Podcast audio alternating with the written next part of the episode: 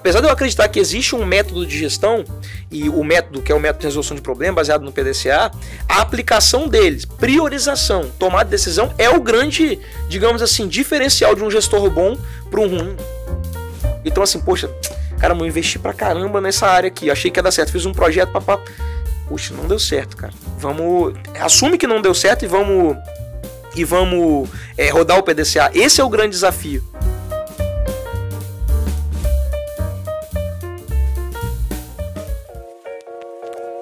Esse episódio é um oferecimento de V3 Capital e EMEG.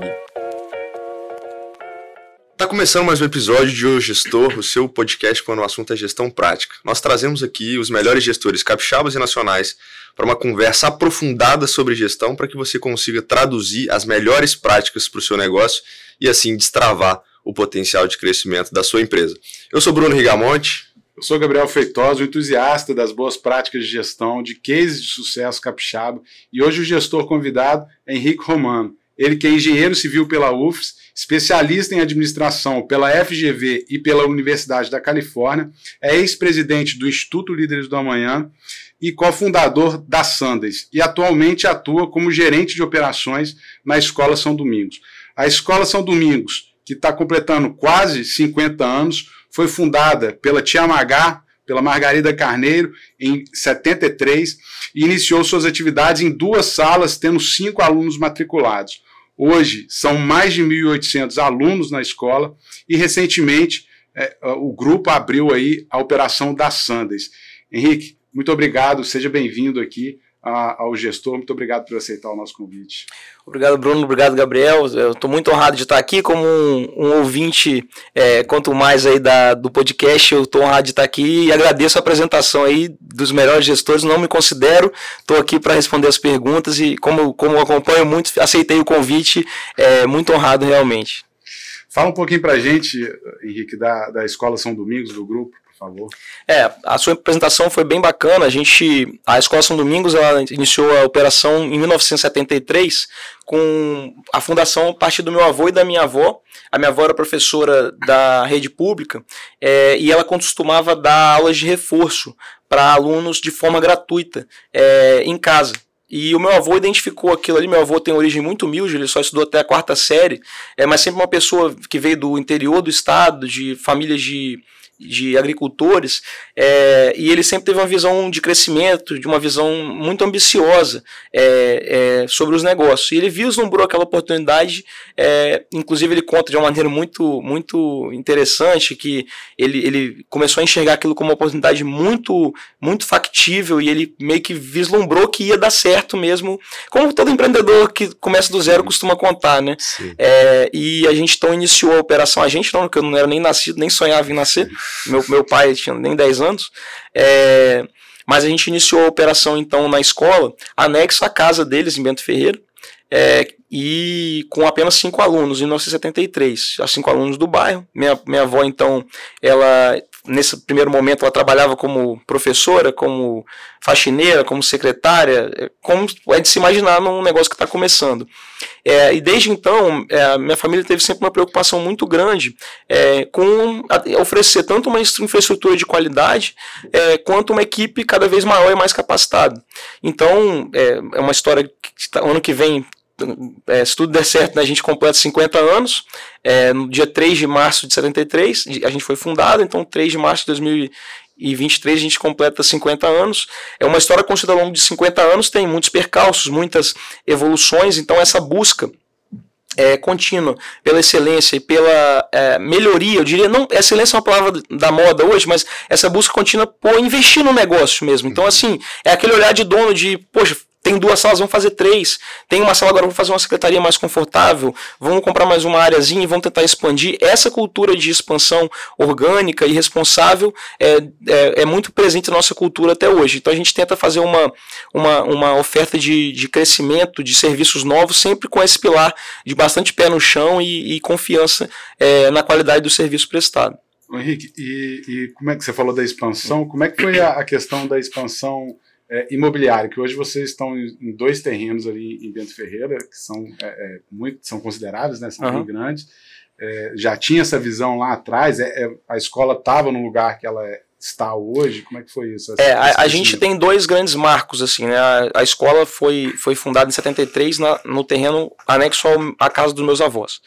Dali a escola começou a expandir, adquirindo novos terrenos, algumas vezes em lotes maiores, em grupo, dois, três terrenos. O terreno do Bento Ferreira tem uma média aí 700 metros quadrados na, dentro do loteamento, 700 a 800 metros, alguns menores. É, a gente algumas vezes comprou dois, três de vez, outras vezes é, foi aos poucos mesmo, então comprava um terreno aqui, outro ali. Ao longo desse tempo, de maneira bem orgânica, com o que dava. É, porém, em 1996, a gente inaugurou a unidade 2. A escola prestou é, educação infantil e fundamental focada principalmente no fundamental, até 95 somente. Então a gente atendia até o, o, o, que atualmente se chama de quinto ano do ensino fundamental, na época era o quarto ano, antiga quarta série. Uhum. Então a gente chamou quarto ano, quarta série, agora é quinto ano. Uhum. São alunos mais ou menos de 10 anos. É, e então a gente encerrava e o aluno tinha que procurar uma outra escola para continuar a educação básica. Em 96 a gente, a gente é, inaugurou o prédio da unidade 2. É, é uma unidade que também já sofreu uma expansão é, considerável ao longo dos últimos 20 anos, 25 anos, é, mas ela já nasce com uma estrutura é, maior, mais, mais preparada do zero para ser uma escola. Então, é, hoje a gente ocupa quase dois quarteirões né, na, na, nessas duas unidades, é, e mas sempre com esse olhar orgânico, Gabriel, de, de um crescimento focado para quando dava oportunidade de, adquirir um terreno próximo para expandir o negócio e, e viabilizar mais conforto para os nossos alunos e, eventualmente, também o crescimento de número de turmas, ofertas de capacidade também. Henrique, numa trajetória assim de uma empresa que já dura tantas décadas, né? A gente tem, naturalmente, no Brasil, empresas que não passam de alguns anos ter décadas de uma forma sólida, enfim, um crescimento estruturado e, e da forma como vocês fizeram é bem relevante, né? A que, que você atribui essa capacidade de ter conseguido trazer esse negócio de uma forma rentável, de uma forma estruturada e até mesmo passando por algumas gerações dentro da própria família de vocês, né? Olha, eu, eu até acho meio temerário responder essa pergunta com uma receita, com uma lição. Eu acho que se tem uma receita para isso, ela é meio que a anti-receita, que é não acho que tem uma receita. Você tem que estar tá desesperado. O Jim Collins fala na paranoia produtiva, né? É, disciplina fanática e paranoia produtiva. Eu acho que cada dia é um dia é, esse espírito de, de, de aprendiz, espírito do day one, que hoje em dia tem, muitas, tem muitos jargões aí de negócio que utilizam essa, essa ideia. Sim. Mas eu acho que o mais importante é esse conceito mesmo, é você pensar que não existe, é, não existe o sucesso como algo é, é, que você chega lá e deita em berço esplêndido e fica colhendo os, os frutos. Na verdade, é, a ideia de que a gente sempre está num processo de evolução e necessária para mim, é, eu falo isso da minha parte, é fundamental. Uma vez eu vi uma, eu li uma, uma frase de um CEO da Disney que me marcou muito, é, que é que não existe, basicamente a citação era assim, não existe parado no mundo dos negócios.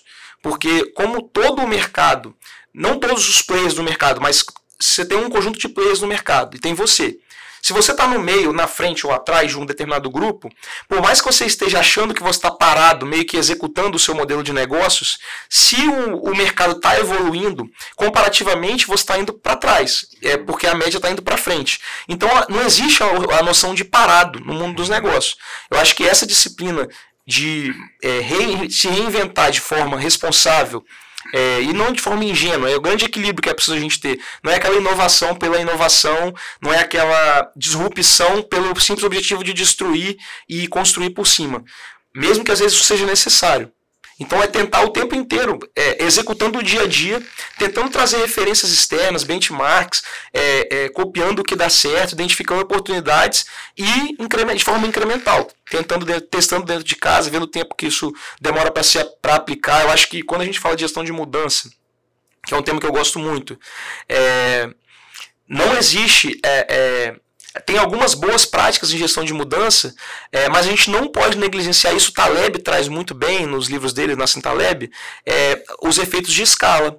A gente não pode negligenciar o efeito do risco desconhecido, então que vai acontecer. Então assim, tá, a gente está aqui fazendo, é, gravando um podcast. Não dá para a gente pensar que simplesmente a gente trocar uma determinada estrutura aqui, é, ah, vamos trocar para uma mais moderna, mais eficiente e vai ser a mesma coisa. Cara, provavelmente o primeiro dia que você for gravar com essa nova estrutura que é mais cara, mais eficiente, melhor, você vai ter mais problema. E isso vai te desanimar. Então você tem que estar preparado para esses percalços da gestão de mudança. A gente tem que estar preparado para é, entender o que é a nossa visão de longo prazo e até onde a gente tem que insistir na mudança, na transformação, ou até onde a gente pode recuar e tentar por outro caminho. Isso, isso que tem na minha cabeça quando a gente fala de gestão de mudança e transformação é, para manter um negócio é, competitivo. E eu não acho, eu acho que é uma busca constante. A preocupação número um de todo, de todo empresário, eu acho que costuma ser essa. Tem uma coisa que é interessante, por exemplo, quando a gente avalia, principalmente do que eu já ouvi falar, obviamente não conheço a, a Escola São Domingos, assim, uh, por não ser daqui do estado também, ou por não ter vivenciado durante muito tempo aqui, mas quem eu, eu já vi que, por exemplo, teve filhos que estudaram na Escola São Domingos, comentam muito sobre um, a, a, forma como são abordados alguns valores, né?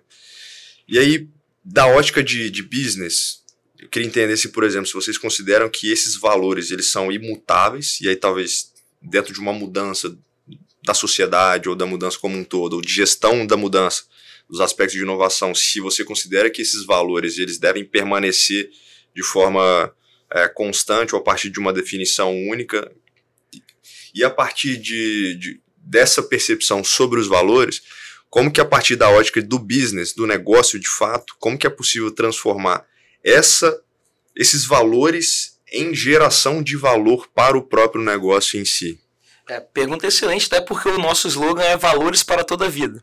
Então, é até um slogan um pouco intangível, não, ele não, é, à primeira vista não é um slogan que deixa muito claro o que, que é a proposta, uhum. mas é, é muito comum, esses dias a gente estava na, na, festa junina da, da escola, que é um evento muito importante para nós no nosso calendário letivo, foi semana retrasada, e uma família é, nos abordou e falou, é, realmente agora eu entendi o que quer dizer que está escrito no outdoor, valores para toda a vida. É, então é nesse tipo de percepção que a gente tenta é, é, marcar os comportamentos que para nós são comportamentos virtuosos, importantes. É, e, e, realmente a gente tem uma preocupação, eu digo isso como uma preocupação e não é, é uma, uma é, eficaz 100% tangibilização, porque a gente sabe o desafio que é lidar com pessoas, tanto clientes quanto colaboradores, que vêm de bases é, culturais, sociais, educa educacionais, diversas fontes que elas compartilham, é, que elas utilizam para formar a sua própria personalidade, é, a homogeneidade de valores, ela até não necessariamente ela é ela é necessária e ideal, mas a gente, de certa forma, é, busca é, a, o respeito aos nossos seis valores fundamentais e aos valores não declarados. Nossos, valores, nossos seis valores declarados são respeito, conhecimento, honestidade, disciplina, amizade e igual do líderes, eu sempre esqueci o último, a gente não pode esquecer. É, e honestidade. Respeito, honestidade, disciplina, amizade, conhecimento e responsabilidade. São esses seis. Uhum. É, então, assim, são todos valores que para nós tem uma explicação muito clara, cada um deles. Então, quando a gente fala, por exemplo, sobre conhecimento, que é o valor que para nós representa a, a importância do, do que a gente considera ser excelência acadêmica, é um pilar muito forte para a escola, é, é onde a gente não abre mão de determinadas, é, determinadas é, situações que ao longo do tempo, é, no mundo é, que tende a ter mudanças sociais e culturais, é, determinadas coisas elas podem sim, sim ser perentes quando elas são fundamentos, quando elas são fundamentais. E a valorização do conhecimento para nós é uma dessas. A questão do respeito também é um ponto muito importante. A, a valorização da amizade entre os nossos alunos e entre os nossos colaboradores. Isso tudo é muito difícil quando a gente chega aqui num podcast e fala e conta. Nossa, que mundo maravilhoso.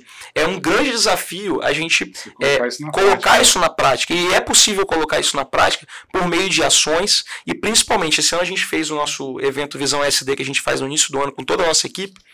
E a minha avó fez um discurso muito emocionante. É, e ela abordou que para a gente conseguir ensinar valores, é, comunicar valores para outras pessoas, porque pensa filosoficamente, o que, que é ensinar um valor para alguém, numa empresa, num colaborador? É você principalmente praticar aquilo e tornar aquilo algo importante para que aquela pessoa que está com você, seja um cliente ou um colaborador, ele veja que aquilo é algo que vale a pena ser mantido, preservado, vale a pena que aquilo é algo que vale a se lutar para alcançar. Então, se você tem o conhecimento como um valor, você vai buscar aquilo, é, vai, vai ser perceptível para quem está em contato com você que aquilo é importante. E aí você vai conseguir de, é, é, é, perenizar aquilo como algo dentro da cultura. Não adianta a gente ter um valor que a gente não, não tem para nós na nossa vida. Não quer dizer que, já estou com a resposta um pouco longa, desculpa, que é um tema que eu gosto muito, Não quer dizer que você vai conseguir comportar todas as suas atitudes equilibrando todos esses valores. Você tem que ponderar um valor com o outro, uhum. ou até mesmo valores não declarados, que também fazem parte da sua cultura, porque tem os declarados e os não declarados. Né? Aqueles que a gente sabe, é, se eu perguntar para a minha equipe hoje quais são os 10 valores da escola, provavelmente vai ter uma homogeneidade ali é, entre os quatro não declarados, e talvez vai ter valores dos seis declarados que eles não vão citar. É, então, mas o importante é que a gente instância consiga... também, considerando que é, que é uma empresa, né, você acaba tendo uh, um pouco daquilo que você gostaria de implementar e aquilo que de fato está ali no, nos corredores, né? A cultura que de fato fica ali nos corredores. Aí se você consegue, principalmente as lideranças, e conseguir, a partir do exemplo, demonstrar aquilo ali, naturalmente você tem um pouco mais de, de tradução dos valores ou da cultura esperada também para as pessoas que, que, permeiam ali o, Sim, o próprio negócio. Né? Uma... Deixa eu até aproveitar, ah, Henrique, e aí justamente entrar nessa você falou que a dificuldade é você é, transmitir os valores, né? colocar os valores na prática. Como que vocês praticam isso? Aproveitando a, uhum. o gancho aqui, como, quais são os mecanismos né, que vocês utilizam para tangibilizar? Porque imagina, eu fico imaginando assim, você tem ali, quantos professores são hoje? A gente tem um pouco mais de 100 professores. Então, assim, não, não é tarefa fácil uhum. e quem está ali na ponta lidando com, com os alunos que vão reportar é, parte desses valores para os pais, que no final das contas você tem um cliente ali, é, que é o seu cliente, né? Sim. É, então, como fazer né, essa, essa, tradução dos valores na prática do é, dia a é dia? É muito interessante esse tema, porque se você for pensar, a gente trabalha na escola, acho que depois a gente deve até abordar esse tema se tiver tempo. A escola a gente acredita muito em modelo de gestão. Uhum. E a gente trabalha com o nosso framework da estrutura da ISO 9001. Mas basicamente é uma estrutura de gestão, um modelo que é, tem práticas comuns a diversos modelos de gestão que a gente conhece. É, quando a gente olha em Seis Sigma, por exemplo, é, número de eventos de falha por milhão, alguma coisa do tipo, ou por eventos realizados, né, por, por, produtos que saíram da linha, alguma coisa do tipo. Uma escola, por definição, tem mais ou menos 200 dias letivos por ano. O, a vida é, acadêmica de um estudante que entra com dois anos e sai com 17 dura em média aí 15 anos. São mais ou menos, então a gente é, parte do pressuposto que um aluno que estuda toda a vida escolar com a gente são 3 mil dias letivos potenciais que ele tem. É, cada dia letivo tem em média 5 horas. Ele tem contato nessas 5 horas com alguma dezena ou quase centena de funcionários da escola. É, ele tem infinitos pontos de contato com, com o nosso negócio. O tempo inteiro. A chance de ter uma falha pontual em algum desses, em algum desses pontos de contato é significativa. Então, é, quando a gente usa os valores para tomar decisões, uhum. desde, por exemplo, tem uma discussão às vezes, ah, porque tá, vamos dizer, uma reclamação de cliente que está tendo muito dever de casa numa determinada série, numa determinada disciplina. Quando a gente respalda isso numa, num método previsto, dentro da nossa política, dentro da nossa prática educacional, e embasa isso em último grau, filosoficamente, nos nossos valores de conhecimento, responsabilidade e honestidade, aí você tangibiliza. Como que você ensina, o nosso falou, disciplina. Como você ensina disciplina para uma criança? É chegando lá e falando, ó, oh, gente, a disciplina vem do grego, disso, esse sufixo, esse, esse, esse radical. Não vai. Beleza, é, é na camada da, da, da taxonomia. Decorar, né? é, é, vai identificar, reconhecer no máximo. Agora, como que você consegue aplicar? Na verdade, a, a, busca pelo conhecimento e o desenvolvimento pessoal, que é o propósito final da educação, é formar indivíduos que tenham capacidade de viver uma vida plena, feliz, autônomo, tomar boas decisões, e em última, em última instância serem realmente seres indivíduos, serem indivíduos realizados, é, é, é um caminho muito demorado. A Siri falando com a gente aqui, é um caminho muito demorado, é um caminho que envolve é, plantar para colher, então é por meio de ações repetitivas, rotinas, comportamentos baseados em valores, e aí a gente consegue ensinar, por exemplo, disciplina. Uhum. Como é que você vai esperar que um aluno tenha disciplina de trabalhar, de produzir um grande, um resultado maravilhoso na área que ele tenha, que ele venha buscar na sua vida, que seja pessoal ou profissional, que ele não tenha a, a, amizade como um valor claro que ele foi ensinado numa, durante uma briga que ele teve com um colega e aquilo ali foi trazido para ele como um comportamento é, a ser valorizado ou desvalorizado.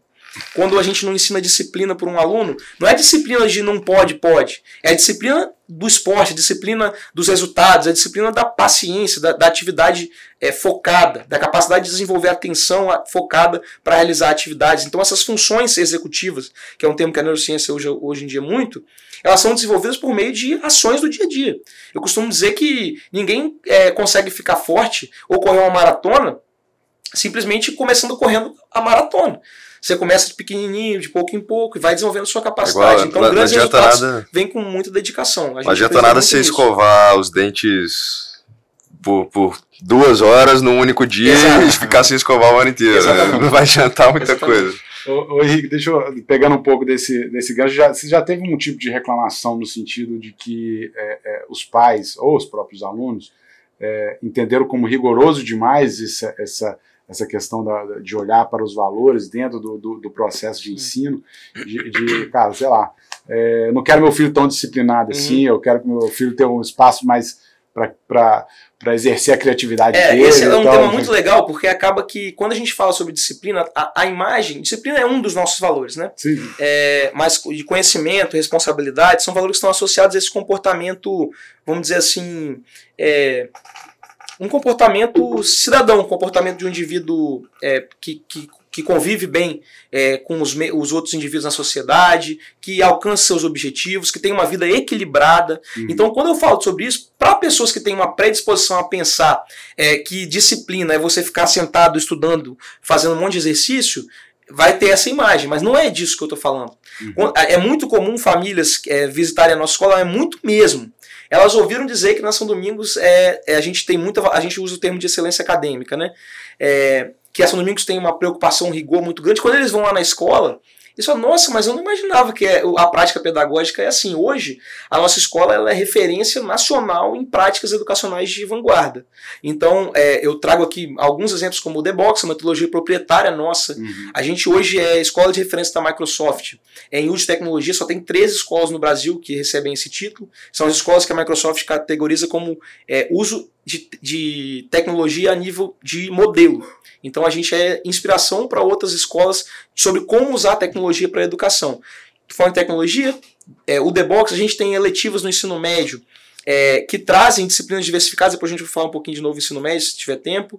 É, então, de um modo geral, a nossa educação infantil, nosso ensino fundamental, é todo permeado de maneira equilibrada por atividades é, lúdicas, por atividades socioemocionais, por atividades como, por exemplo, uma festa junina, que eu acabei de falar. Essa semana que vem agora a gente vai ter o GIEG, que são os jogos internos nossos, são as Olimpíadas Esportivas, que é assim um movimento maravilhoso na escola, no qual você permite é, o aluno ter contato com situações sociais que vão engrandecer ele enquanto indivíduo. Então, quando a gente fala de disciplina, não é disciplina de estar sentado fazendo dever. É disciplina de saber, de ter um, participar de uma competição como os jogos, de montar o time dele, de discutir com a equipe como vai ser a estratégia, Treinar, de escolher um técnico, de, de respeitar a regra, de conhecer aonde ele pode questionar a regra, quais são os instrumentos para ele fazer isso. Então, é, eu, eu costumo dizer, isso é muito, acho que é muito latente, é muito é, evidente para nós, é, a, a- uma organização que tem clareza sobre os seus valores, ela, ela acaba não conseguindo atingir, um- não atender todos os públicos. A Coca-Cola tem o maior público consumidor do mundo, mas tem gente que não gosta de Coca-Cola. É, a- ao mesmo tempo, pega um- um- um- uma bebida vegana, é, cruelty free, é, é, orgânica, tal, vai ter um público dele também. Uhum. É, eu acho que a gente tem que tentar identificar, é, enquanto consumidores, quais empresas elas têm uma proposta de valor e valores que comunicam com os nossos próprios. E isso é muito importante quando a gente escolhe, por exemplo, uma escola. Então, que é uma pessoa, como eu acabei de falar, que vai ter um contato é, longo com, com o, o- a criança a partir de, da estimulação do seu desenvolvimento. Então, essa, essa preocupação para nós, é- a gente tem uma responsabilidade muito grande com isso. A gente costuma usar uma frase do. De um, é um pseudônimo, na verdade, é o Tuda Távola, é, um- é uma crônica muito bonita, que ela resume mais ou menos assim: Se educo com os valores de ontem, não educo, condiciono. Se eu educo com os valores de amanhã, eu não educo, eu faço experiências às custas das crianças. Se educo com os valores de hoje, sofro, mas educo. Então, o papel da educação, o papel da instituição escola, enquanto educação básica, estou falando de alunos de, de 0 a, a, a 17, 18 anos, é realmente fazer um certo filtro da sociedade de termos de conteúdos importantes, temas, formação de habilidades e competências que são relevantes para, ao longo de uma, de uma, de uma trajetória acadêmica, conseguir é, é, é, transmitir para aquele estudante, aquele indivíduo, é, o que, que a humanidade já construiu de valioso, o que, que ele vai poder usar de ferramenta para construir em cima disso e aí ter suas próprias conquistas e assim levar a humanidade para frente. É nessa essência que a educação entrega o seu valor potencial para a sociedade. Seja ela educação básica, superior, curso livre, qualquer coisa. Um estudo autônomo por meio da leitura, qualquer coisa do tipo. É usar o conhecimento que já foi adquirido, desenvolver habilidades para aplicar no seu, próprio, no seu próprio mundo, na sua própria realidade. Henrique, uma coisa que a gente sabe no Brasil, por exemplo, o ensino é muito regulado, né? A gente tem diversas amarras, principalmente em relação às ementas, a eventualmente cargas horárias de determinada disciplina que você não pode é, mexer muita coisa do que já está meio que pré-configurado.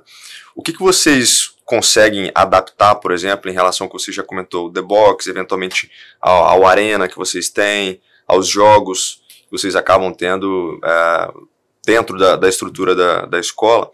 É, e, e, tentando pegar um pouco do conceito de múltiplas inteligências uhum. também, do que o aluno possa ter ali de é, algumas vertentes que ele possa já, talvez ali da base ou do ensino básico, já começar a, a ter a, o aperfeiçoamento em algumas vertentes que ele se identifica mais.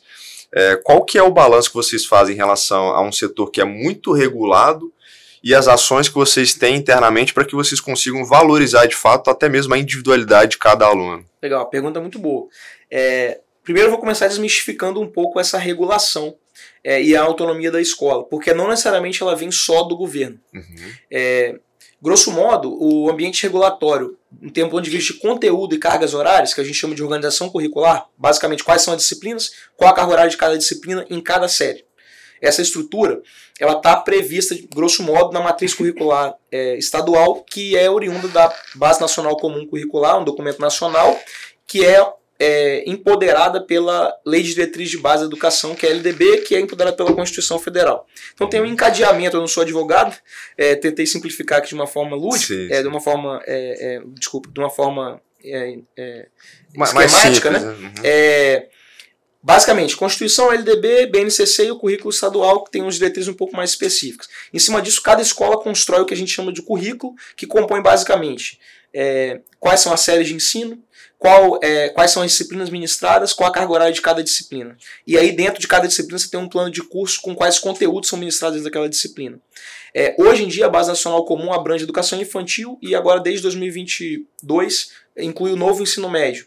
É, ela traz uma, um conceito que já vem desde o novo Enem, que o novo Enem, o, que não é mais novo, né, que ele começou em 2009, traz o conceito de habilidades e competências. Então a matriz de formação de habilidades e competências ela é bem esmiuçada, não em termos de conteúdo. Então é, a, a, o conteúdo ele fica um pouco mais é, do ponto de vista, é, do ponto de vista é, de, de da pirâmide é, de aprendizado, ela, ele vai para um campo um pouco mais prático. Então, a habilidade e competência para executar determinados comportamentos. Então, reconhecer, desde um reconhecer, que seria uma uhum. o, a, a, o item mais elementar da, da taxonomia, até o, o, aplicar. Então, por exemplo, à medida que você fala, é, fala matemática, por exemplo, ah, isso aqui é um, qual figura geométrica é essa? Ah, é quadrado, triângulo ou círculo? Circunferência. Ah, um quadrado, reconhecer. Isso é habilidade, reconhecer figuras geométricas. Uhum. Agora, tem uma habilidade muito mais complexa lá, que tem, é codificada pelo governo, é, aplicar o conceito de figuras geométricas para é, inferências no meio geográfico, no meio social que a pessoa vive.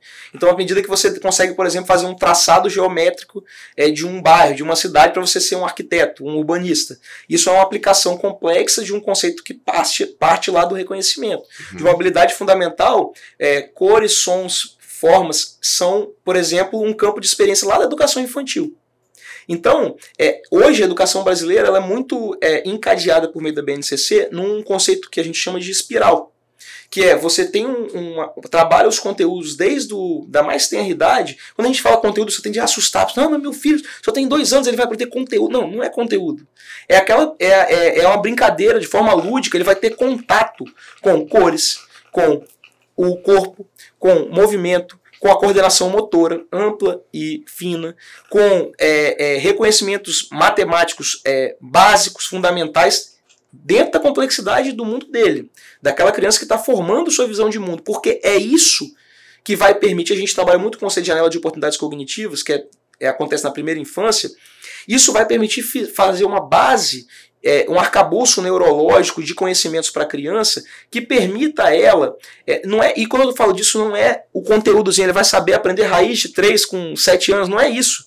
É ele conseguir ter a abstração. Eu estou falando de capacidades cognitivas muito complexas, que não são desenvolvidas com o conteúdo em si. Não é ele saber quem descobriu o Brasil, mas é ele saber ter a capacidade de entender o que é Brasil, o que é descobrir, o que é o tempo para fazer essa análise de contexto. Então, isso é formado a partir de, um, de, um, de, um, de uma é, indução extremamente poderosa que a educação faz, não na nossa escola, em qualquer escola que faz um trabalho de educação de verdade. Uhum. Não é simplesmente botar um aluno lá e jogar um monte de coisa para ele e assumir que aquilo é responsabilidade dele aprender ou entender, mas fazer um trabalho consolidado de espiral e desenvolvimento para que a gente tenha uma capacidade de abstração, de articulação, de entendimento, que é como a gente aprende os conceitos. À medida que o indivíduo tem capacidade de abstrair os conceitos da sua realidade para si e formar conceitos na sua cabeça, ele é capaz de agir melhor, de, em última instância. Então, e isso forma uma base para tomar decisão. Acho que a sua pergunta é muito ampla, eu tive que ir, é. de modo geral, resumindo. Eu acho que a BNCC trouxe muitos avanços. Uhum. O desafio da educação pública brasileira, por exemplo, é mais de execução do que de projeto. A gente tem um grande desafio que é todo mundo na educação quer ah, não, mas esse aí tá ruim, vamos mexer. Não, vamos executar. Sabe aquela ideia do, do, é melhor executar um plano do que não executar nada? Do que uhum. ter um plano lindo que não é executado? Eu acho que a educação brasileira pode apostar em executar o plano. E a gente vai colher muitos bons frutos disso. Deixa eu, e, só, mas, Gabriel, sempre, claro. último ponto, que eu não falei, o que, que é o, a regulação que não é estatal? Existe uma regulação hoje, um desafio para as escolas, que é o excesso de conteúdos. É, que a escola tem que oferecer como contato, em contato com os alunos, para poder dar conta dos diversos cursos que existem hoje em dia de graduação. Uhum. Então, como o nosso público, de modo geral, todo mundo faz faculdade eh, e continua a carreira acadêmica, é, as faculdades têm um leque muito diverso de conteúdos que elas cobram. E algumas faculdades já estão trazendo vestibulares diferentes, com entrevistas, com dinâmicas. Outras ainda têm a prova tradicional. Então a escola meio que vai se adequando nesse, nessa perspectiva para conseguir atender. É, desde o aluno que vai fazer medicina numa faculdade de ponta como a USP, que a gente constantemente é, tem candidatos à USP. Recentemente a gente aprovou, ano passado a gente aprovou um aluno de USP também medicina de terceira série, que é algo bem raro. Aprovar em medicina de terceira série é algo muito difícil. E tem um aluno que vai fazer já uma faculdade como o INSPER, por exemplo, administração, que o vestibular já é totalmente é diferente. Vestibular com entrevista, é um vestibular com dinâmica, com um, uma série de etapas que fazem uma avaliação mais multidisciplinar, mais é, é, completa tem um aspecto mais de, de universidades talvez dos Estados Unidos Isso. e tem um pouco dessa percepção Sim. aí de, de, ser uma jornada, né? É, não esqueça que os Estados Unidos também aplicam o SAT, todo mundo tem que fazer que é tipo o Enem, eles não, eles não abrem mão da avaliação convencional também, que é realmente Sim. um é aspectos um, objetivos é um, um pouco mais subjetivos. Bom. É um mecanismo também. importante porque ele tangibiliza de forma Uhum. Eu acredito que de uma forma bem real e verdadeira é um indicador, igual a gente gosta de indicador em gestão, ele é um indicador significativo. Eu, pegando, pegando essa, vamos dizer assim, essa liberdade que você tem para construir né, a, a, a, metodologia né, que vocês aplicam, é, você então você citou o The Box, você, eu, eu lembro né, de uhum. eventos que a gente participou lá do, do, do Laboratório de Ideias.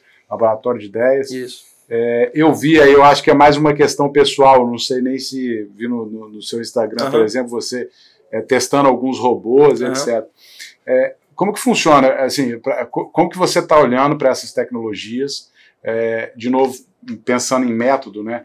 É, existe um método de vocês irem buscar, de fazer benchmark, de trazer isso, o The Box, ah, cara, vamos, tá, é, tá na moda aí de ter espaços de cocriação, onde que né, as ideias vão fluir melhor, como é, como é que funciona na prática essa, tudo isso que vocês trouxeram e vem trazendo é, e aí, já, já emendando uma segunda pergunta, e como que você está olhando para frente aí a tendência aí de, de, educação também? É, a gente é, tem uma preocupação muito grande em ser inovador e não novidadeiro. Hum. Porque o novidadeiro, que é um termo que eu, eu até dei uma entrevista recentemente para uma revista educacional, me perguntando sobre a aplicação de tecnologia nas escolas.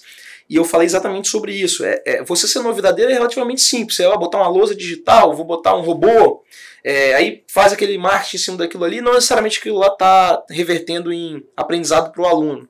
Então nossa preocupação o tempo inteiro é num conceito de inovação responsável, é, no ponto de vista de ter aplicabilidade prática, é a noção de inovação real, né? é, é a invenção que tem é, aplicabilidade para um grande grupo de pessoas. Então, por exemplo, o The Box ele vem de uma evolução do laboratório de ideias. Em 2017, a gente começou um trabalho mais robusto de infraestrutura educacional. Então, é, espaço com arquitetura intencionalidade, com intencionalidade pedagógica. E aí, o laboratório de ideias, que é um formato de arena, não é uma sala muito complexa de se fazer, mas o grande desafio é você casar isso com uma prática pedagógica. Você uhum. casar isso com uma disciplina letiva, você casar isso com um curso livre, você levar professores de destaque e evidenciar aquela boa prática para trazer outros professores para também utilizarem aquilo. O The Box, por exemplo, que é uma, é uma metodologia proprietária nossa, a gente desenvolveu ao longo de um ano uma met, um, não gosto de falar metodologia porque a metodologia é o ensino, é o, é o estudo do método, né? A gente desenvolveu em si um método é, um método prático para ser aplicado por professores de qualquer disciplina, de, de alunos de 7 a 17 anos e até mesmo de adultos, para aplicar conteúdos que eles quiserem. Então, uma abordagem de aprendizagem ativa, isso quer dizer, o foco é, do, da prática é focado no estudante, não necessariamente no professor, como numa aula expositiva. A gente tem uma estrutura, um framework de cinco etapas, que é ensinado numa, numa capacitação de seis horas. Hoje eu tenho mais ou menos 100 professores já capacitados em, em The Box. É, eu tenho aula de literatura no The Box, eu tenho aula de física, eu tenho aula de matemática. Qualquer disciplina pode fazer atividades lá. São aulas que têm uma é, capacidade de reunir pequenos grupos. É, a gente trouxe, bebeu de fontes como o Scrum, por exemplo, para uhum. formar grupos de cinco pessoas. A gente tem tempos bem definidos, a gente usou metodologias AIDS para definir as etapas, a gente usou arquitetura para potencializar o aprendizado. Você consegue citar um exemplo, por exemplo, de, de uma aula Sim. que, foi aplicada? É, vamos dizer, o The Box, ele hoje a gente tem uma meta de cada professor levar cada turma dele no mínimo uma vez por trimestre. É, no The Box. Cada professor, cada professor tem. Tá, cada aluno tem 13 professores mais ou menos na unidade 2. É, então a gente tem uma, uma meta de constantemente ampliar o uso do The Box pelos nossos professores. Um exemplo aí, uma aula de literatura. É, essa tem até um vídeo no YouTube da escola a gente fez para poder justamente porque as pessoas perguntavam, mas como que é essa aula? Né? Porque você está falando um monte de palavra bonita aí, mas como que é isso na prática? Imagina uma professora de literatura, essa aula é uma revisão, de, era um aprofundamento de conteúdos, ela tinha acabado de ensinar prosa urbana para a segunda série, que é um estilo de uma escola literária, que eles aprenderam na segunda série do ensino médio. E ela levou os alunos então para o The Box com o objetivo, toda aula The Box começa com um objetivo, com um alvo. O alvo deles era construir um desfecho para a obra Senhora, uma obra de Zé de Alencar, que é, eles estavam estudando. Um novo desfecho, diferente do que eles tinham estudado. E eles tinham então um tempo bem. Essas são as etapas, né? Problematização, é, é, criação, eles têm um momento então em grupo de cinco pessoas cuja intencionalidade é definida até mesmo na formação do grupo. Então, é um grupo que é homogêneo, heterogêneo, é um grupo aleatório, é um grupo que a professora escolheu. Isso do professor aprende como escolher para aplicar da melhor forma aquele, aquela, aquela prática. Então tem um momento de ideação que bebe meio da fonte do brainstorm, é ensinar o aluno a importância de separar a execução do planejamento. Então uhum. ele faz isso, o aluno que tem prática de The Box, a gente tem, por exemplo, o Global Citizen, que é um programa especial avançado para alunos do sexto ao oitavo ano, tem aula de The Box toda semana. E aí eu vou, parênteses, voltando agora para a aula. A problematização, fazer o desfecho é, a, o, o, a criação, eles vão bolar, discutir então, pesquisar fontes, discutir ideias sem criar nada. Depois, criação. O alvo era fazer um parágrafo. É, o alvo é bem claro. Não era fazer um PowerPoint, um vídeo, não era falar, era fazer um parágrafo escrito. Então os alunos, na etapa de criação, que tem um tempo definido, o cronômetro contando, eles têm que produzir aquele desfecho. Ah, aconteceu isso, morreu o personagem, ficou vivo, o outro traiu.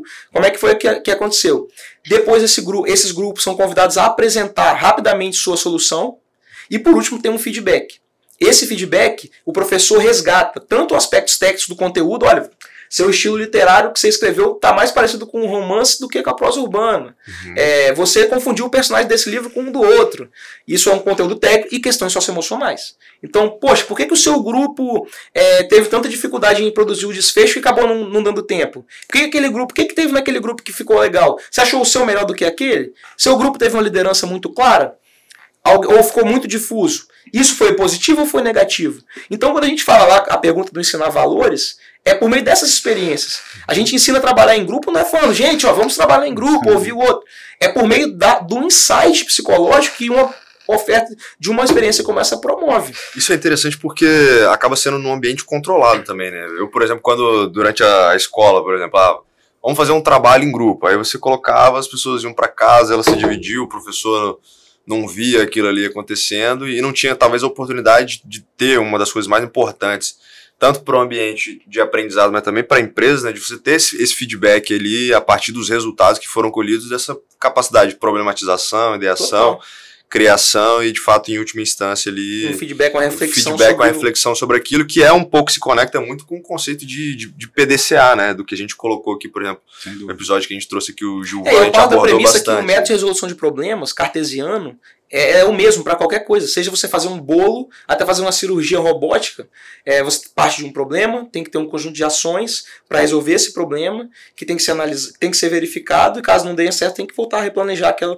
aquelas ações. Então, o ser humano ele resolve a sua vida por meio de um ciclo PDCA. É, e por sendo, exemplo do caso do Gilvan foi exatamente um bolo, inclusive, diga-se de passagem. exatamente. É verdade. e, e por ser num, num ambiente controlado com poucos riscos, na verdade, o que eu acho que você acaba conseguindo fazer ali é, a capacidade de cada um desses alunos de entenderem quais vão ser os potenciais riscos e potenciais resultados que ele vai ter quando ele estiver, por exemplo, empreendendo, quando ele estiver num ambiente de trabalho, quando estiver, enfim, em um ambiente que não é necessariamente uma simulação, mas que ele talvez por já ter passado aquilo ali, aspectos emocionais, de controle da, da, da situação de uma forma mais ampla, naturalmente tem uma, uma, conexão melhor. Isso me lembra muito, por exemplo, a gente estava conversando com o Valsemiro, né, da FUCAP, e como que eles começaram a ter uma compreensão também sobre uh, esses alunos que às vezes vêm de múltiplas escolas, múltiplos backgrounds ali, enfim, e como que é possível também de, de, de criar um ambiente que as pessoas consigam tomar risco, consigam eventualmente dentro da própria universidade empreenderem. Né? Como é que é isso para vocês hoje, por exemplo, de um aluno que às vezes ele não quer passar por uma graduação, não quer seguir um caminho muito natural assim né, do que a gente teve ao longo do talvez aí do, do último século? De você começa no ensino básico, você vai ali eventualmente para o ensino médio, vai para uma graduação, uma especialização, uma carreira executiva. Como que vocês trabalham aspectos de pessoas que talvez queiram seguir por um caminho não tão tradicional quanto tem sido nos últimos tempos? Legal. E de novo, complementando, como que você trabalha as, as individualidades, né? Você, você, explicou um pouco a questão do, do cara que está estudando para um, para medicina uhum. e às vezes um cara que não quer, quer justamente seguir esse caminho que o Bruno falou, Sim. É, como que você vai potencializar essas capacidades dele? É isso até respondendo a pergunta anterior é, de potencializar as experiências.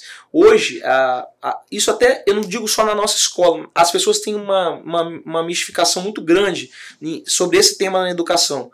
Hoje na educação você tem habilidades numa escola por mais simples que seja a escola, você traz conteúdos de diversas áreas, você tem contato com arte, com esporte, com cultura e em todas as disciplinas. Então, assim, educação financeira é um tema que a gente pode. Lá na escola a gente tem um programa, por exemplo, é, é muito focado em educação financeira dentro das disciplinas de matemática. É, e tem escolas que têm uma aula de, de, de de educação financeira em si. Uhum. É, mas o conteúdo em si é o mais importante, a experiência que o aluno vai ter dentro da disciplina. Então a gente oferece hoje é, experiência, por exemplo, a gente tem um programa avançado de empreendedorismo e gestão, já tem cinco anos, que é o BDTIND que eu aplico para os alunos do ensino médio, que esse ano virou eletiva, do, ensino, do novo ensino médio. É um programa de que é tipo um micro MBA. Uhum que os nossos alunos têm contato já desde 15 anos de idade. Isso dá a oportunidade dele ver alguma coisa diferente. Já tem um programa, por exemplo, de culinária, tem um programa, por exemplo, de é, introdução ao cinema, que a gente está desenvolvendo agora para a eletiva. Então, são coisas que o aluno, a gente tem oficinas, cursos livres, na área de artes, na área de línguas, teatro, porque isso permite ao aluno ter contatos diversos com campos de experiência que permitam a ele é, é, escolher melhor no futuro. É, em relação à sua pergunta, Bruno, especificamente, é, hoje o nome da educação é básica, né? Educação básica. É, eu acredito muito nesse conceito, e aí não sem querer puxar sardinha para o nosso, nosso segmento, mas a, o indivíduo que tem uma capacidade, estou falando do indivíduo que vai desenvolver cognição, tomada de decisão, capacidade analítica, capacidade de julgar, julgar a realidade, tomar boas decisões, é, capacidade de aprender, aprender a aprender, criatividade. É, tudo isso é, se forma por meio de indivíduos ensinando outros indivíduos. Uma, pessoa não vai simplesmente nascer e se desenvolver sozinha com essa habilidade. Isso é uma capacidade cognitiva que o ser humano desenvolveu ao longo da história do Homo sapiens.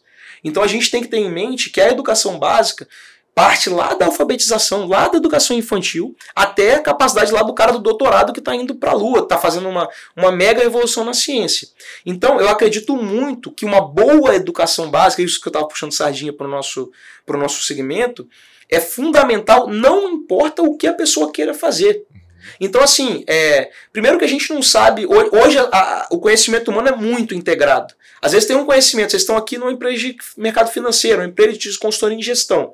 É, às vezes um conhecimento lá da biologia vai te ajudar a entregar um resultado melhor num cliente. Às vezes um conhecimento lá da disciplina de química, analítico, para fazer estequiometria, que as pessoas dizem, ah, eu não vou mexer com química, por que eu vou aprender estequiometria? Capacidade analítica, cara. Capacidade analítica é importante. Ao mesmo tempo, a capacidade de criatividade de uma aula de, ah, mas eu vou fazer engenharia, por que eu vou fazer arte? Ah, eu vou fazer medicina, eu não quero ser aula de arte, cultura, cinema, não quero saber dessas coisas. Não, aquilo ali, a educação básica, é um passeio pela cultura humana. É a formação de bases que permitam ao indivíduo realmente ter uma vida, conhecer o que, que o ser humano já criou e criar em cima disso, construindo sua própria é, história. Tem, tem um, Por isso que eu defendo, entende, Bruno? Essa Sim. é a valorização que eu dou. Independente dessas mudanças do mundo, do mercado, o que, que é lá do que o Gabriel perguntou, valores não mudam? Pô, eu acho que o valor do conhecimento, da disciplina, da responsabilidade está totalmente em linha da amizade, da busca pela felicidade, está totalmente em linha, independente se ele vai fazer faculdade, se ele vai fazer um curso livre, se vai ler um livro. O que a gente não pode fazer, eu acho que hoje em dia tem uma, um mal entendido muito grande, eu costumo falar isso muito nas, nas, nas participações que eu faço em eventos, etc. É, as pessoas têm meio que uma crítica pela crítica à educação, entre aspas, convencional, né? Sem as pessoas nem saberem o que, que é isso. É, não dá para você formar um indivíduo que tenha a capacidade de editar um podcast desse, de fazer uma diagramação bacana do vídeo, de fazer um roteiro, de fazer uma, um conjunto de perguntas, fazer boas perguntas, articular ideias, se ele não veio desenvolvendo isso desde lá de baixo. Então, quando a gente fala do apagão de mão de obra, dificuldade de mão de obra qualificada no Brasil, é daí, é aí que você encontra essa resposta. Porque é uma capacidade desenvolvida pelos seres humanos ao longo de muito, de muito trabalho educacional seja da família, seja da escola, seja de fontes diversificadas de aprendizado que o indivíduo busca ao longo da sua vida.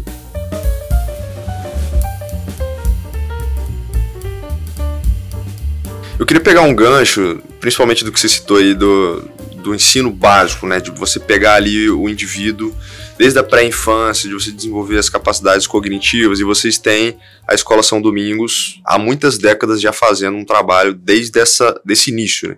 Mas recentemente vocês tiveram aí uma segmentação, se é que eu posso dizer dessa forma, ou uma nova estratégia para esse ensino básico também, que é a Sanders. Eu queria que você comentasse um pouco sobre essa nova iniciativa e qual que seria talvez as principais diferenças de modelo de negócio ou se eles são complementares, ou se eles eventualmente são estratégias completamente distintas e por isso talvez uma nova marca.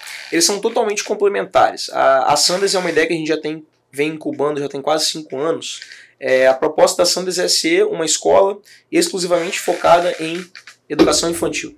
Então, educação infantil, pré-escola no, no, no, Brasil, que é creche e pré-escola, que compreende educação infantil, a gente está falando de 0 a 5 anos primeiro ano do ensino fundamental, alunos de seis anos, é a, é a alfabetização em si, é, que, é, que é a escola de ensino fundamental. Na escola São Domingos, a gente já tem educação infantil, inclusive é uma educação infantil bem relevante no, no estado, em termos de, de trajetória, em termos de número de alunos, em termos de satisfação. É um produto que a gente. É um produto realmente muito, um serviço muito valorizado nosso em Bento Ferreira, junto com o ensino fundamental 1. A gente tem a unidade de 1 atende esses dois segmentos.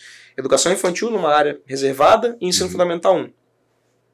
É, a gente decidiu fazer uma expansão geográfica, é, então escolhemos o bairro de Camburi por uma característica, acho que é até óbvio, né? Demografia. É, um dos maiores bairros, o maior bairro. O, maior bairro em termos de população, é, uma, uma matriz é, econômica extremamente diversificada, um hall de serviços é, bem bacana, a gente tem concorrentes, é, boas concorrentes no mercado de educação infantil e, e geograficamente distante da Escola São Domingos Bento Ferreira. Então, a gente decidiu então abrir essa unidade focada em educação infantil. A gente entende que o nosso grande desafio, é, enquanto proposta de valor, é na educação infantil e é a nossa proposta, é, é o desafio ao mesmo tempo é o nosso diferencial. A gente faz um trabalho muito embasado e técnico para o desenvolvimento infantil. É, então, muito embasado justamente em tudo isso que eu expliquei aqui no podcast. A gente acredita muito que a educação infantil, isso até é importante desmistificar é, na cabeça de muitas famílias. As pessoas às vezes pensam, ah, vou botar meu filho nessa escola aqui que eu nem olhei direito. Mas quando ele for maiorzinho, eu vou botar ele numa escola boa, que eu acredito. Eu vou botar ele lá na São Domingos, ou na outra que eu acredito que eu estudei e tal. É, mas a, diferente. Isso do... é muito comum, né? As pessoas. Eu, eu, ah, vou investir. Você deve ter é, identificado vou, esse, esse Vou investir mais quando ele estiver mais pra frente. A gente até brinca, eu vou botar ele aqui pertinho de casa, aqui sim, é, sim. É, na creche, porque é, ele é pequeno ainda. Sim. Mas assim, essa é uma etapa muito importante. E não quer, isso eu faço muita questão de enfatizar. Quando a gente fala isso, não quer dizer que vai, vai se formar um aluno desde a, de pequenininho. Quando a gente fala em, em, em, educação infantil de excelência, não é dever de casa, não é atividade. Pelo contrário, é intencionalidade pedagógica, é um brincar com o olhar de desenvolvimento, é uma atenção à formação de hábitos e competências e habilidades por meio das brincadeiras, por meio da interação social. Os campos de experiência de educação infantil são muito ricos. Então, uma brincadeira num parquinho com um colega que permite a criança de 3 anos desenvolver a capacidade de resolver seus próprios conflitos sem é, confrontamento por meio de briga ou de agressão é uma competência fundamental que vai ser desenvolvida por meio de uma experiência social que a escola, enquanto instituição, promove uhum. no ambiente controlado, direcionado. Então, uma boa educação infantil ela é uma base muito importante para, não digo para a trajetória acadêmica da criança, de uma pessoa, mas para a vida de uma pessoa. Assim como a educação como um todo. Então ela é, é a mesma coisa que as, outras, que as, outras, etapas. Cada etapa é muito importante. Então a proposta da Sanders é educação infantil com muita responsabilidade, com atenção, com olhar pedagógico, que é a comunicação que a gente tem na escola Domingos, educação infantil da escola. Por que, que tem outra marca? Eu acho que depois de eu ter explicado tudo isso fica mais óbvio. Porque a rigor, eu, a gente buscou trazer é no, na, no turbilhão de informações que uma família de criança pequena tem hoje em dia, uma delas é a escolha da escola. Uhum. Diante de todas as a parte de saúde, é, a parte financeira, a, os, os, os, problemas pessoais da família, então do trabalho, todas as nuances da vida moderna. E aí a gente tinha que tentar comunicar com ainda mais clareza essa proposta de valor. Então a gente criou uma marca. É, Sundays é uma brincadeira com domingos, né? É, e também com dias de sol, que seria Sunny Days, mas é uma brincadeira com. Todo mundo gosta de um dia de sol, um dia ensolarado, e o domingo costuma ser um dia da família, um dia tranquilo, é, para famílias que têm criança. Então a gente. E, e faz essa alusão ao domingos uhum. do São Domingos. Então, essa é a brincadeira do Sundays. E o nosso slogan é, na Sundays, diferente da São Domingos, é educar é cuidar. É, e a São Domingos valores para toda a vida. Educar é cuidar por quê? Porque a gente quer com uma marca diferente, uma marca com uma linguagem mais infantil. Uhum. Direcionada especificamente para essa faixa etária. A gente quer comunicar e prestar o mesmo serviço que a gente já presta em excelência na educação infantil de Bento Ferreira há 30 anos. Mas conseguindo com essa linguagem, talvez à primeira vista, mais atrativa, para transmitir essa proposta de forma mais clara. Ou seja, educar é cuidar. É um meio que uma brincadeira de mão dupla. Porque as pessoas tendem a pensar que a educação infantil é só cuidado. Eu vou botar meu filho num lugar que dê banho, que dê comida, que tem alguém vigiando ele e vai ficar ótimo. Mas educar, desenvolver, estimular habilidades e competências é cuidar. Isso é estar cuidando. Quando eu vou cuidar de uma criança, cuidar do meu filho, é, educar é um dos aspectos fundamentais. O Henrique, você, é, é, quando vocês optaram, já tem seis meses de operação, é, vocês optaram justamente por desassociar, por mais que tenha brincadeira ali com, as, uhum. com os Sundays, né, com o domingo, é, mas é uma opção de desassociar uma marca de 50 anos no mercado. Não, pelo contrário, a marca. É, primeiro, assim, é um, é um, esforço de comunicação. Isso é, é uma escolha, é, um é, trade-off. É um trade-off. A gente meio que bebe é, do, do, dessa fonte da SD. A gente hoje, a, a, a Sundays, ela assina sempre a SD Educação. Então, uhum. é a educação infantil da Escola São Domingos, é a Sundays junto com a educação infantil de Bento Ferreira. Como é uma proposta, uma estrutura única, a gente fez uma arquitetura muito propícia com a nossa experiência educacional. A gente tem uma arquitetura educacional muito propícia para a segurança e para o desenvolvimento. Então, é um espaço muito arejado, ficou muito bacana a infraestrutura que a gente pensou com muito cuidado. Então, essa intencionalidade arquitetônica que eu falei lá quando eu falei do The Box, do Laboratório de Ideias, ela repete aqui na Sanders para essa faixa etária.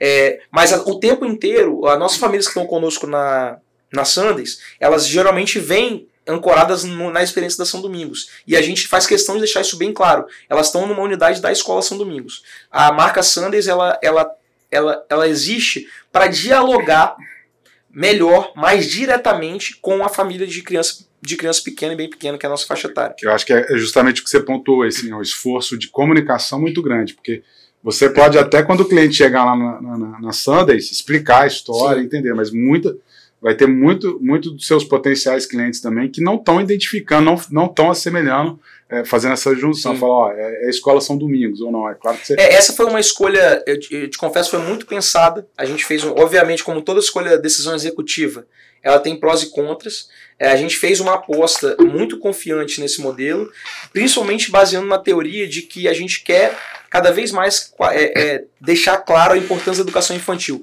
e ter uma marca é, exclusiva para a educação infantil faz parte dessa estratégia. Mesmo Entendi. que a gente tivesse que, em, alguma, em algum grau, é, perder um pouco de capital é, de comunicação né? reputacional da escola. Mas eu te, eu te, digo com tranquilidade, é, a, como a Sanders, na, no, nosso uniforme é SD Educação. A gente tem Sanders e SD Educação atrás. Uhum. A nossa fachada é SD Educação, o nosso site é SD Educação. O tempo inteiro a gente comunica isso como uma proposta que está amarrado na nossa estrutura de comunicação, na nossa estrutura gerencial. Então, o mesmo modelo de gestão da qualidade que a gente tem na escola, nas duas unidades da escola São Domingos, a gente tem na Sanders, a mesma. Mesma equipe de controle da parte administrativa, a parte de suprimentos, gestão de, opera, de operações, é a mesma equipe. Então a gente consegue é, trazer a cara da Escola São Domingos, a nossa prestação de serviço, para uma unidade é, autônoma que é a Sandes. Henrique, a gente falou até agora, por exemplo, de gestão da qualidade com a ISO 9001, falamos também sobre diversificação de teses ou modelos de negócio, ou especialização em modelos de negócio, que é o caso da Sanders, por exemplo. A gente citou algumas formas de inovação de forma prática e não inovação por fazer inovação, para chamar de inovação dentro de aspectos educacionais. E hoje você é diretor de operações da, da escola, mas você também é reconhecidamente uma pessoa que consegue ter uma capacidade intelectual, consegue ter um pouco de, de alguns aspectos, é, de conseguir sustentar é, questões relacionadas a teorias ou de filosofia, enfim, aspectos que acabam sendo mais eventualmente teóricos. Obviamente tem uma capacidade de, de traduzir isso para a prática, mas que você é um cara que é muito estudioso em relação a isso, né? Como que você enxerga, por exemplo, que essa sua capacidade de ter um, um, aspecto intelectual bem é, avançado, mas que ao mesmo tempo você precisa ter uma capacidade de execução enquanto diretor de operações da, da Escola São Domingos, como que você consegue fazer com que um, eventualmente, não atrapalhe essa capacidade de execução dentro da operação, aplicando tudo isso, capacidade de gerir, utilizando é, padronização, enfim, alta eficiência, criatividade, inovação e também é, capacidade de gestão estratégica, mas que em última instância, enquanto na cadeira de diretor de operações você consiga de fato executar a estratégia da empresa. Legal, só fazendo uma ressalva, é, eu sou gerente de operações. Na escola a gente só tem um diretor, que é o diretor executivo escolar, que é o Perfeito. Então, assim, na nossa estrutura. Mas acaba que, para entendimento básico de quem mexe com negócio é uma, um cargo parecido com um CEO, uhum. um diretor de operações, só que pela nossa estrutura hierárquica, quantidade de funcionários, equipe, a gente não trabalha com tantas diretorias. Uhum. É uma decisão executiva nossa. É, mas basicamente o trabalho é, é, bem parecido. Bem, a pergunta é muito interessante, porque eu tenho também uma visão muito clara sobre esse ponto. Eu acho que, é, de um modo geral, eu vou começar falando sobre inteligência. As pessoas tendem a atribuir, você falou sobre inteligências múltiplas, é um conceito do professor Howard Gardner de Harvard, uhum. já tem quase mais de 50 anos esse conceito. Então tem diversos tipos de inteligências, não só a inteligência que a gente conhece, lógico, matemática ou linguística, etc., que são as mais tradicionais. Mas de modo geral, quando você fala inteligência para a pessoa no meio da rua, ela tende a pensar é, em, em, em uma pessoa com um alto repertório. Então, se eu chegar aqui para você e falar um monte de dados, falar um monte de livro que eu li, um monte de citação, isso para pessoa inteligente eu tenho uma visão assim, do ponto de vista só de, de palavra mesmo, de léxico mesmo. É, a, a, a expressão inteligência é muito mais abrangente que isso. Então, o repertório, você falou intelectualidade. Eu acho que o repertório é um campo que ajuda a gente a desenvolver competências. Né? É, mas não necessariamente isso traduz em inteligência. É um grande desafio ter a perspicácia de integrar os conceitos para aplicá-los no dia a dia. E esse é o desafio que, para minha visão pessoal, isso é ser inteligente. É ser capaz de integrar os conceitos do mundo, da realidade e aplicar com sucesso. Seja para a vida pessoal, profissional, qualquer que seja. Dito isso, é, eu acredito assim que a, a teoria, quando a gente fala, ah, a pessoa é muito teórica, pouco prática. Quem costuma dizer isso? Que a pessoa não executa. Mas na verdade é, não é, é uma certa é, desmerecimento da teoria muito injusto, porque uma boa, uma boa teoria ela é uma descrição adequada da realidade. Uma má teoria, que existe bastante, é uma teoria que não condiz com a realidade prática. Exemplo: ah, é uma, uma boa empresa tem que ter um conselho de administração. A teoria de governança corporativa diz isso. É, então, uma pessoa teórica defende um conselho de administração. Se você aplica isso, executa essa teoria, isso traz resultados ruins, você aplicou mal a teoria ou a teoria é errada. De duas uma. Então, o papel do, vamos dizer assim, do indivíduo em busca do conhecimento é tentar identificar teorias. O que, que, que são as teorias? São os aprendizados dos outros ou de muitos outros, de poucos, de algumas pessoas ou de muitas ao mesmo tempo. Então a humanidade inteira é construída em cima de teorias. Ninguém conseguiria construir uma, uma câmera sem usar a teoria que foi desenvolvida por Newton na física em 1600.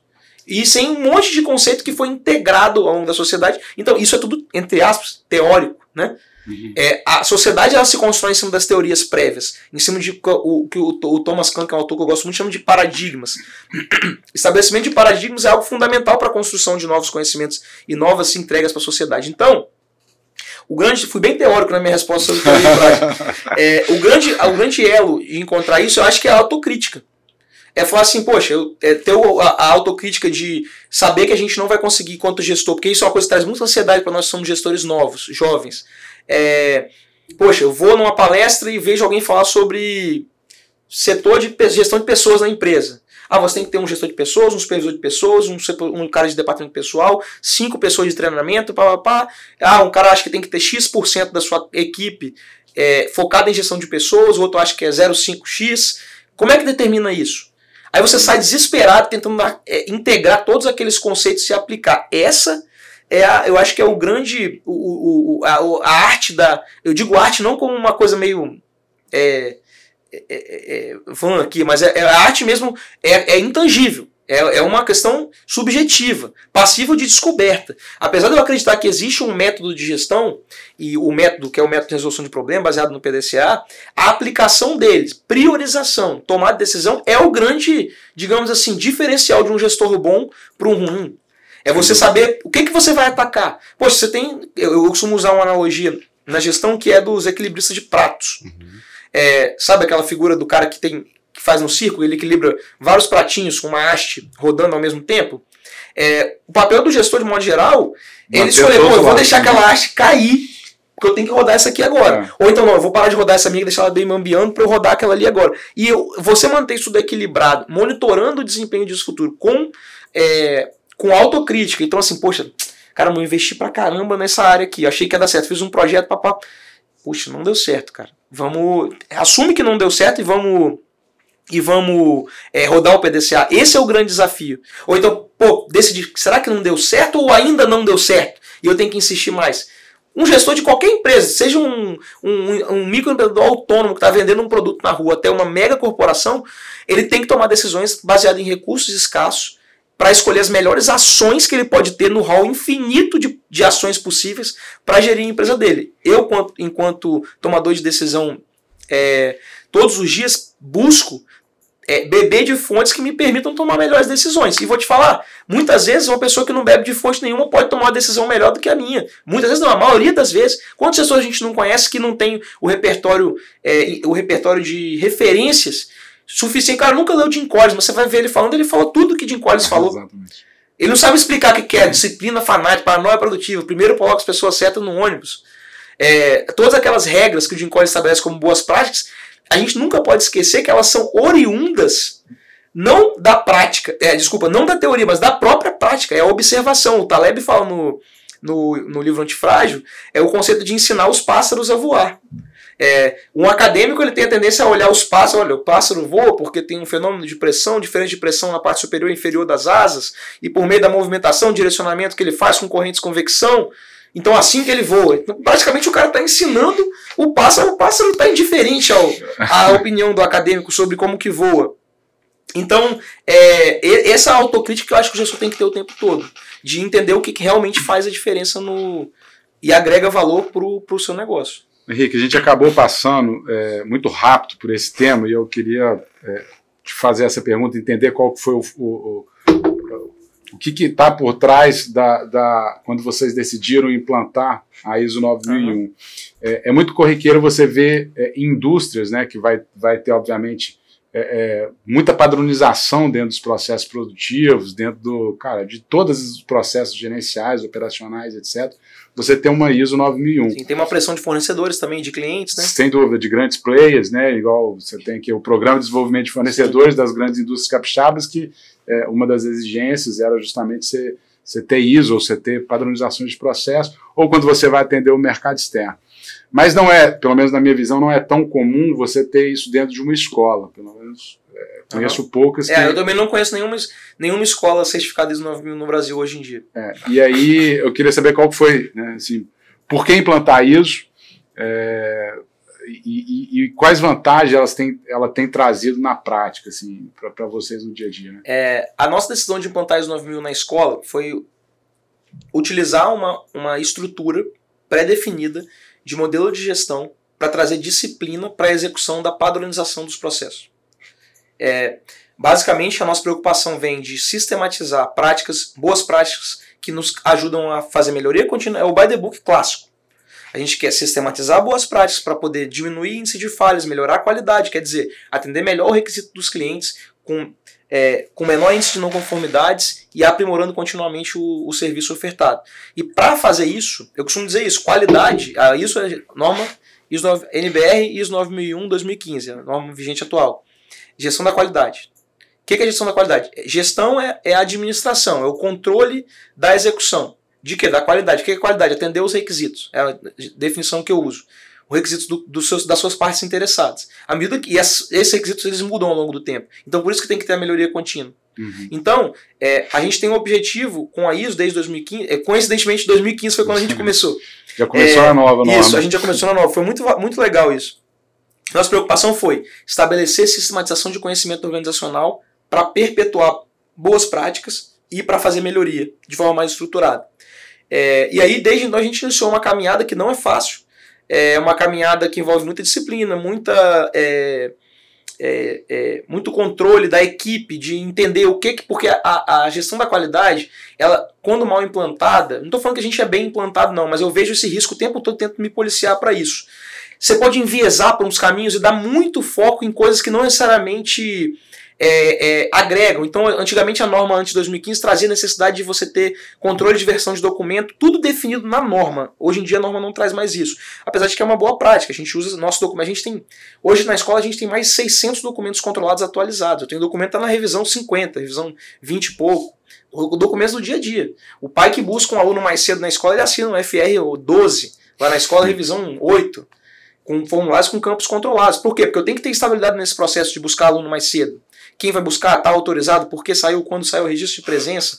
Tudo isso é um processo que tem que acontecer para a empresa rodar. Uhum. Então, esse conjunto desse tipo de processo aqui, gestão do processo do dia a dia, com as outras áreas da, da ISO, gestão de pessoas, controle de conhecimento organizacional, capacitações, gestão estratégica, a parte de divisão mais estratégica que está no item 4.3, que é a, análise de, da organização é, no seu contexto interno e externo, que é, uma demanda, é um input para planejamento estratégico. Tudo isso é, um, é uma, uma abordagem que nos traz, digamos que, uma estrutura de trabalho. Que nos permite trabalhar dentro de. Isso que eu gosto de framework. Framework né, é, é a caixa, né, a, a estrutura pré-definida, porque você consegue. É muito difícil escrever numa folha em branco. Eu tenho certeza que quem gestor está nos ouvindo aqui já tentou fazer gestão de processo por conta própria, teve muita dificuldade antes de começar por um framework. Qual é a sua estrutura de modelo de mapeamento de processo? Ah, não, eu fiz lá, tinha uma secretária atendendo telefone, eu padronizei como que ela ia falar, depois eu onde que ela ia lançar aquele atendimento. Pá. Só que se você não tem um framework, um modelo mínimo é, de como o conhecimento fica sistematizado, como que é feito o treinamento para repetir aquilo caso aquela pessoa saia, isso que, que é uma coisa que a estrutura traz da ISO, fica muito difícil. Já é difícil com ela, imagina sem. Então eu acho que a gestão para qualidade é uma caminhada é, infindável é, é um aprendizado contínuo, sempre naquela de novo naquela questão dos pratinhos, fazendo escolhas do que, que agrega e do que não agrega. É, hoje a nossa cultura é muito mais é, aderente à gestão da qualidade do que era, e eu acho que isso se tangibilizou em processos mais estáveis e controlados para os nossos clientes, menor índice de falhas, maior rapidez em atendimento. Então a gente consegue trazer é, essa dessa forma é, a, de fato agregar valor para o nosso cliente com um olhar que a gente tem muito. E essa, eu vou te falar assim, concluindo essa fala sobre isso, o que nos motivou a, a, a começar a ISO foi uma, a disciplina de falar como a gente consegue perpetuar a nossa cultura de ter um olhar individual para o aluno. Ter um olhar de verdade, não é falado isso. A gente tem toda escola fala isso. Aqui o aluno tem um olhar individual. Cara, o que, que é isso? O que, que é ter um olhar individual? O que, que é? Nossa escola é muito conhecida por os funcionários conhecerem os alunos pelo nome, por a gente ter um relacionamento muito próximo com as famílias. Hum. Mas o que, que adianta você ter isso e você não está entregando um, um, um, serviço de qualidade para o seu aluno? Você tem que ter os dois. Então, como a gente sistematiza esse conhecimento aqui para que quando você chegue lá, a gente consiga falar, ei, Gabriel, a gente conhece seu filho, a gente conhece o comportamento dele, e a gente tem uma equipe que consiga ao mesmo tempo ter esse atendimento personalizado, individualizado, artesanal, mas também entregar todo o valor que o mundo hoje em dia permite, por meio de tecnologia, por meio de boas práticas, inovação e, e práticas pedagógicas de vanguarda. Esse equilíbrio é o grande desafio numa escola. Fantástico, Henrique. É, cara, queria, a gente está já estourado aí, queria agradecer é, pela, por você ter aceitado aqui é, a, a, história, né? Como, como, o Bruno falou, uma história de 50 anos, talvez hoje, dentro do nosso histórico aqui, né, esse é o 17 episódio, acho que é a empresa que tem maior, a maior longevidade que passou por aqui. Né? É, então, parabenizar pela visão clara de como implantar métodos, de como buscar resultados, de como, cara, alcançar é, diferentes é, objetivos dentro das estratégias que vocês estão se propondo. É, espere em breve ser seu cliente, eu já ah, te falei isso algumas vezes. Ficaremos muito honrados. Eu, eu, senti que o Bruno ficou meio chateado com o sentimento que eu gostaria de ter estudado na escola São Domingos, eu também gostaria, ah, mas bom. meu filho com certeza é, vai estar tá lá em breve. Depois dessa, certamente vai ter uma vaga aí, uma chamada dessa. Cara, e obrigado aí pela, por compartilhar esse conhecimento com a gente. É, eu, só, eu só queria fazer duas ressalvas para quem está nos ouvindo. É, eu ouço muito podcast de gestão. Primeiro, o que a gente conta aqui é, é, parece muito mais colorido no dia a dia da gestão do que a gente vive na prática. Todo mundo vive essas dores, com né? Certeza. Então a gente tenta buscar entender o que, que a gente gostaria de fazer e como qual caminho a gente está trilhando. Então é deixar claro que esse caminho é muito árduo. A gente está com pensamento de aprendiz, aprendendo, testando, validando, olhando o que está dando certo, o que, que não está funcionando. E segundo, que a gente faz isso baseado num time muito engajado, que a gente acredita muito. Então eu estou aqui representando a nossa equipe, que não só a nossa equipe de hoje, mas a nossa equipe de cada professor, cada colaborador que ao longo dos últimos 50 anos ajudou a construir o que é a Escola dos Domingos, mas com um olhar de que a gente tem que olhar sempre para frente e que sucesso passado não, não pressupõe sucesso futuro. Então tem que ter muito trabalho e o mundo realmente é daqueles que batalham com, com honestidade, com disciplina, é, com responsabilidade, com amizade, carregando todo mundo junto, que é o que a gente acredita. Beleza? Muito obrigado pela oportunidade. Estou muito honrado de estar no podcast que eu sempre assisto. Perfeito, Henrique. O nosso objetivo é exatamente esse: trazer aqui diferentes perspectivas para que naturalmente a jornada de gestão de cada um dentro do seu negócio possa, possa ter um repertório melhor e naturalmente a gente consiga aí tomar melhores decisões. Enfim, e a gente, se você está assistindo esse conteúdo, está escutando também, não deixa de se inscrever se você gostou desse conteúdo, compartilha também porque você acha que vai fazer sentido. A gente vai ficando por aqui. Um abraço, valeu e até a próxima. Um abraço, pessoal.